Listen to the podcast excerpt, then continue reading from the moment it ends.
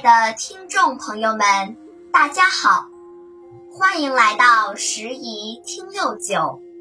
今天由北京市海淀区非物质文化遗产传承人赵文月老师为大家讲述《曹雪芹传说》第四十二篇：圣人不如挑水夫。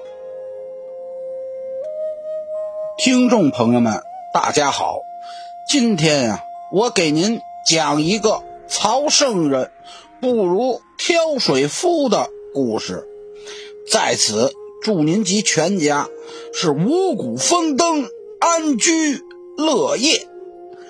曹雪芹在建瑞营、齐营里很有点名气，都说他呀，心灵手巧，学富。五车、四书五经都懂，五行八作精通。人们给他起个绰号，叫做曹圣人。这街坊邻里碰到为难的事，都愿意找曹圣人给出主意。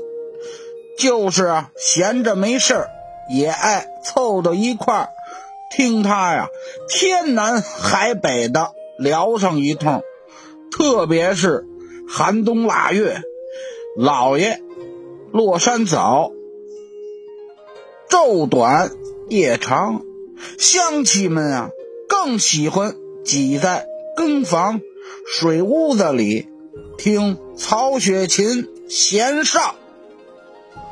早年间，齐营里的人啊，都不是各家自己打水吃。营子里专门花钱雇山东人挑水，挨户送。这些山东人不管年岁大小，都叫老山东。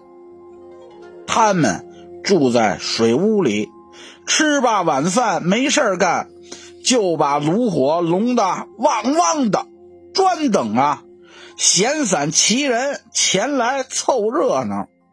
有一天，曹圣人正给大伙讲胡风筝的事儿，有个小伙子问他万字不到头的符号念什么，当什么讲？这一问，可提起了曹圣人的精气神儿。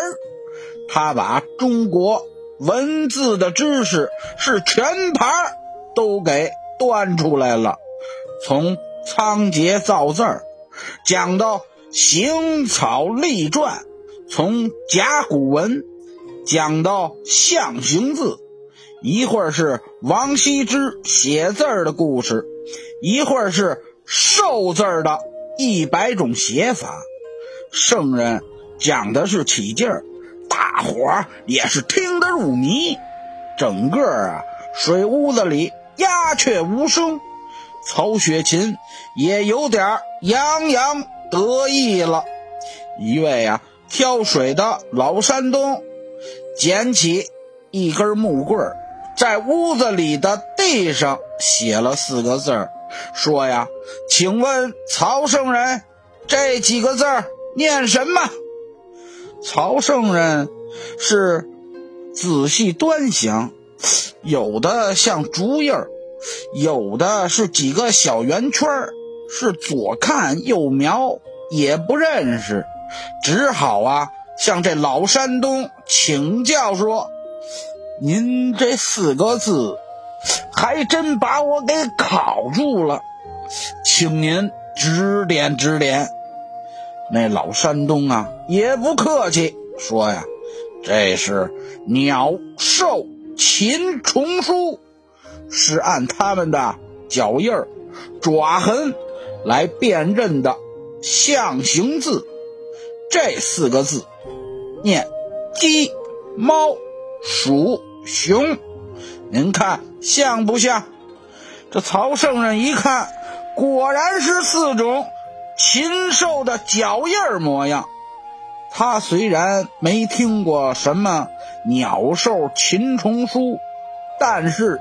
对这位老山东的巧思妙想还是非常的佩服，就连忙说：“真像，真像，我得拜您为师了。”还有一次，曹圣人在更房给大伙儿讲各种木材的事儿，什么金丝楠、沉香木、红松、黄柏了，什么桑、枣、杜、榆、槐、桦、山、梨、檀、椴等等等等，什么木质、木形。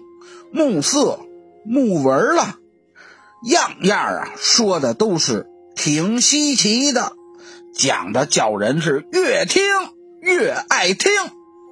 这时候，又出来一个当了半辈子木匠的老山东，他呀，顺手从这衣兜里掏出一根半尺来长的木棍说呀：“请问。”曹圣人，这是一种什么木头？这曹雪芹接过小木棍儿，左看看，右掂掂，用手指头弹弹，听听响声，凑到灯底下看看木色，到底不敢断定是什么木头。那老山东要回小木棍儿，说道。这木头生在云贵高原上，长在河南卧龙岗，天南地北是到处有，高山平原随地生。它就是野火烧不尽，春风吹又生的蒿子。蒿子的硬杆要在秋天经霜后连根拔下，放在。墙后阴干，质地坚硬，带点香味是制作呀拐杖的好材料。我们说它呀是亚塞沉香木，气子金丝楠。曹雪芹听了，觉得这位老山东讲的在理，完全呀是经验之谈，感叹地说：“您。”说的好啊！